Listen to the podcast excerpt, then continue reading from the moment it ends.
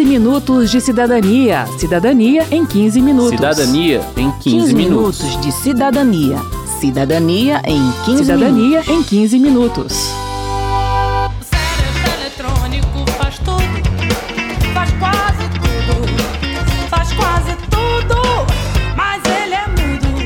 Olá, hoje nós vamos direto ao assunto: telemedicina.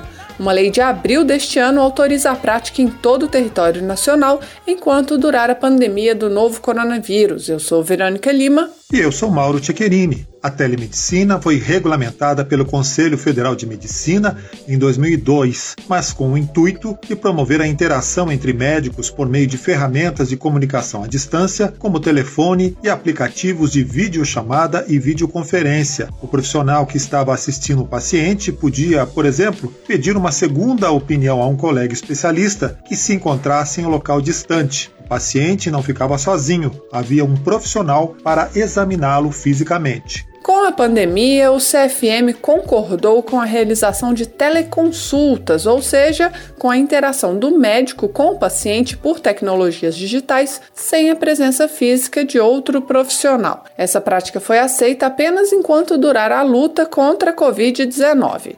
O primeiro vice-presidente do Conselho Federal de Medicina, Donizete Dimmer, explica que médico e paciente devem aceitar fazer a teleconsulta e estar cientes das limitações do método. As teleconsultas elas devem ser prioritariamente para consultas de seguimento. Isso é, quando já consultaram uma primeira vez presencialmente com o médico e, a partir dessa data, faz consultas de orientação, seguimento, exames complementares, alterações de medicamentos, troca de receita, etc. Agora, a decisão de nós termos uma teleconsulta de primeiro atendimento entre o paciente e o médico, ela é de muita responsabilidade. O exercício da telemedicina durante a pandemia foi debatido na comissão externa da Câmara dos Deputados, que acompanha as ações de combate ao novo coronavírus. O deputado doutor Zacarias Calil, do Democratas de Goiás, se preocupa com a mercantilização da prática. Cooperativa médica, oferecendo médico 24 horas por dia, 365 dias na semana, por R$ 2,99 mês, acrescido do seu plano de saúde. WhatsApp. O Brasil é campeão de WhatsApp de médico fazendo consulta pelo WhatsApp. Nos Estados Unidos, na Inglaterra, apenas 2, 3% dos médicos usam o WhatsApp, porque eles têm medo de processo por negligência, por mau diagnóstico, por má conduta. O professor da Faculdade de Medicina da Universidade de São Paulo, Chao Lung Wen, afirma que não é possível aceitar médicos que atendem por redes sociais, como Instagram e Facebook, porque existe necessidade de privacidade de dados sensíveis, e isso só é possível com cursos de formação mínima para que seja garantida a segurança digital. Ele disse que das mais de 340 faculdades de medicina, apenas sete têm disciplinas de telemedicina medicina.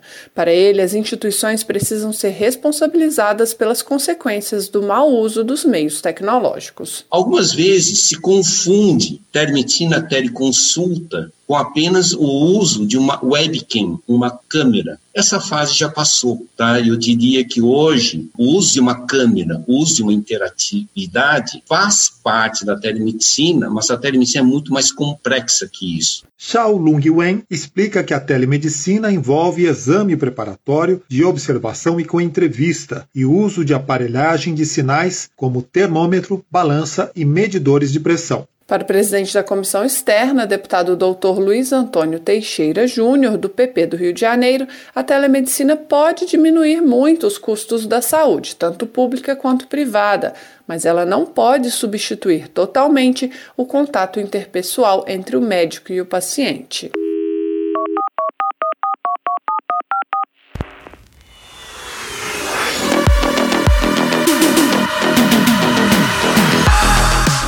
Teleconsulta não é aceita em todas as situações. Quatro entidades que representam a classe médica assinaram nota técnica recomendando que a perícia médica em seres humanos não seja realizada sem o exame físico da pessoa. O que é admitido pelas entidades é o uso de recursos de telemedicina em junta médica pericial, quando de um lado está o médico perito a realizar o exame físico na pessoa e à distância outros peritos acompanham o ato.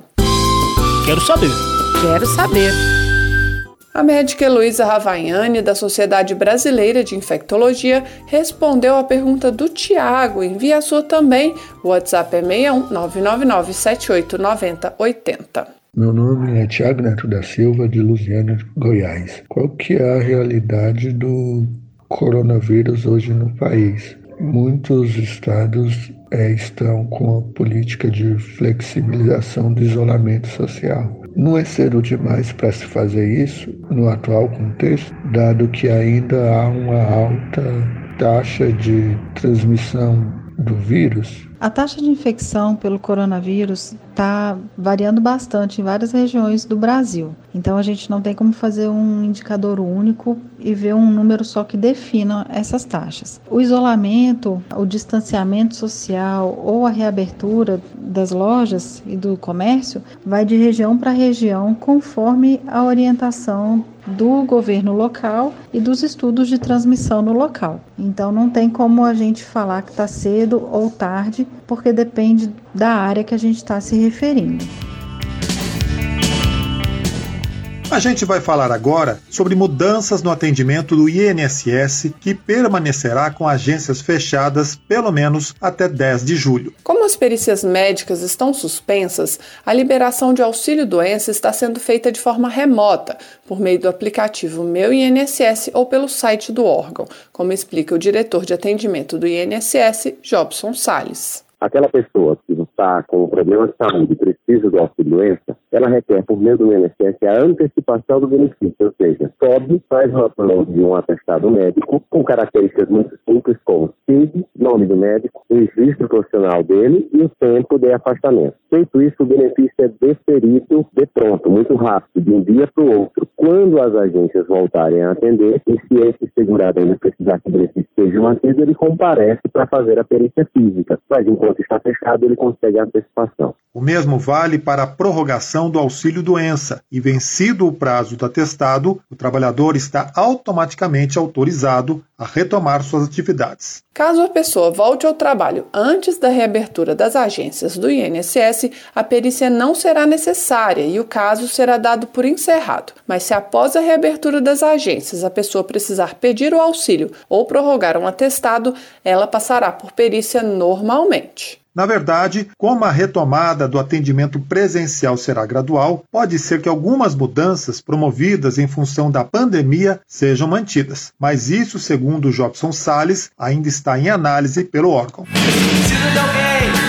Que segurança,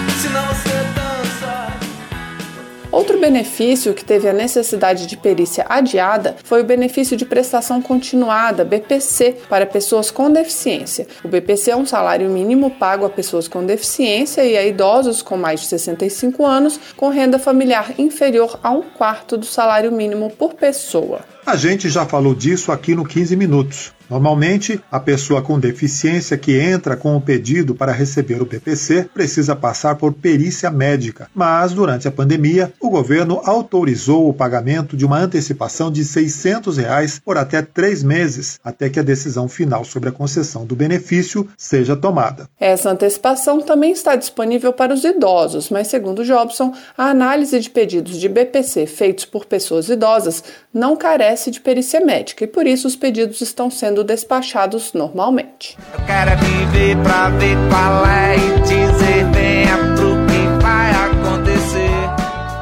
INSS suspendeu até meados de agosto várias outras exigências além da perícia, como a realização da prova de vida. Atualmente, o beneficiário do INSS precisa comprovar que continua vivo para que o pagamento seja mantido. A suspensão vale para residentes no Brasil e no exterior, inclusive para quem agenda o procedimento para que seja realizado em casa. Houve redução também nas exigências em relação à apresentação de documentos originais, mas nem todos. Jobson Salles dá um exemplo. Se você quer visitar, pedir um, um, a inclusão de um tempo de trabalho e esse tempo não consta em absoluto dos registros governamentais, é necessário se apresentar um documento original para incluir esse período. E esse é um tipo de situação para a qual ainda não foi solucionada essa necessidade de apresentação original. Casos assim podem estar paralisados, mas, segundo Jobson, o INSS estuda métodos alternativos para a apresentação desses originais seja por meio do balcão cidadão dos Correios, por exemplo, que é uma hipótese que está em análise do momento, seja se utilizando de uma rede vastíssima que nós temos de acordos de cooperação técnica com governos estaduais, governos municipais, associações e entidades de classe. Também estamos ah, estudando nesse momento com a Associação Nacional dos Aposentados e é possível que logo, logo passamos a recepção desses documentos originais por meio de toda essa rede de parceria. Bem, mas com agências fechadas, como fazer tudo isso? Apresentar atestado médico, solicitar aposentadoria, pedir BPC. O INSS tem três canais de entrada: o site inss.gov.br,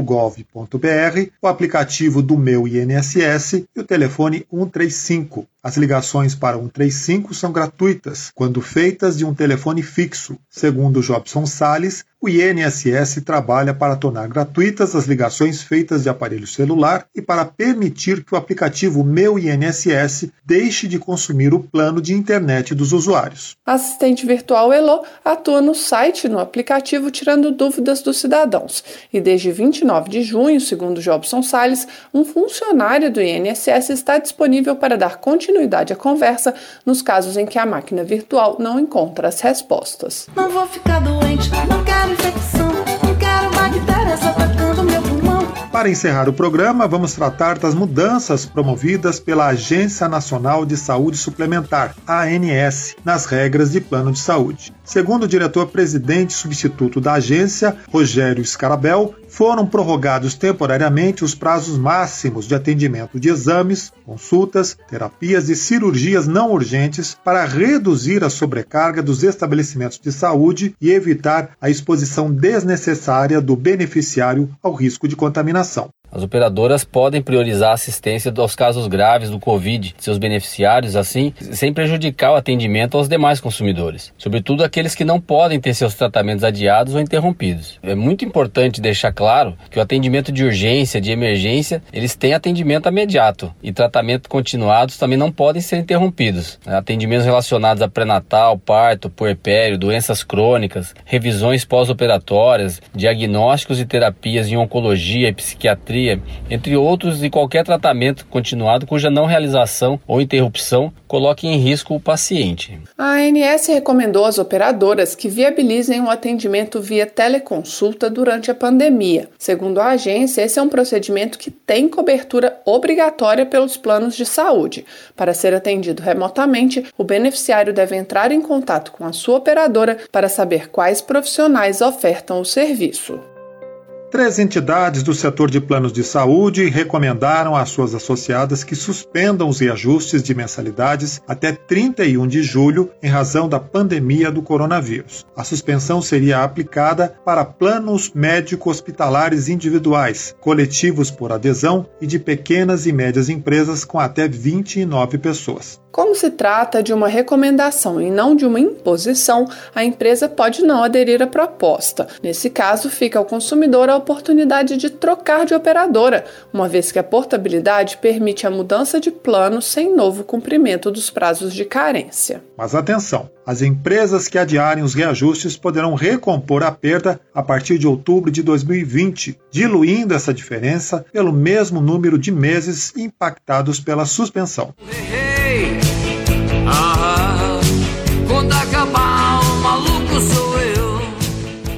Termina aqui o 15 Minutos de Cidadania, que teve produção de Cristiane Baker, reportagem de Verônica Lima, com colaboração de Luiz Cláudio Canuto, trabalhos técnicos de Indalécio Vanderlei, apresentação de Mauro Tchequerini e de Verônica Lima e edição de Márcio Aquilissardi. Se você tem alguma dúvida, mande para gente. O e-mail é rádio.câmara.leg.br e o WhatsApp é 61 999 78 90 80. O 15 Minutos de Cidadania é produzido pela Rádio Câmara e transmitido transmitido pelas rádios parceiras em todo o Brasil, como a Rádio Ativa FM 96,7 de Santa Terezinha de Goiás. Você pode conferir todas as edições do programa no site radio.câmara.leg.br e no seu agregador de podcast preferido. Uma boa semana e até o próximo programa. 15 minutos de cidadania. Cidadania em 15 minutos. Cidadania em 15, 15 minutos. minutos de cidadania. Cidadania em 15 Cidadania minutos. em 15 minutos.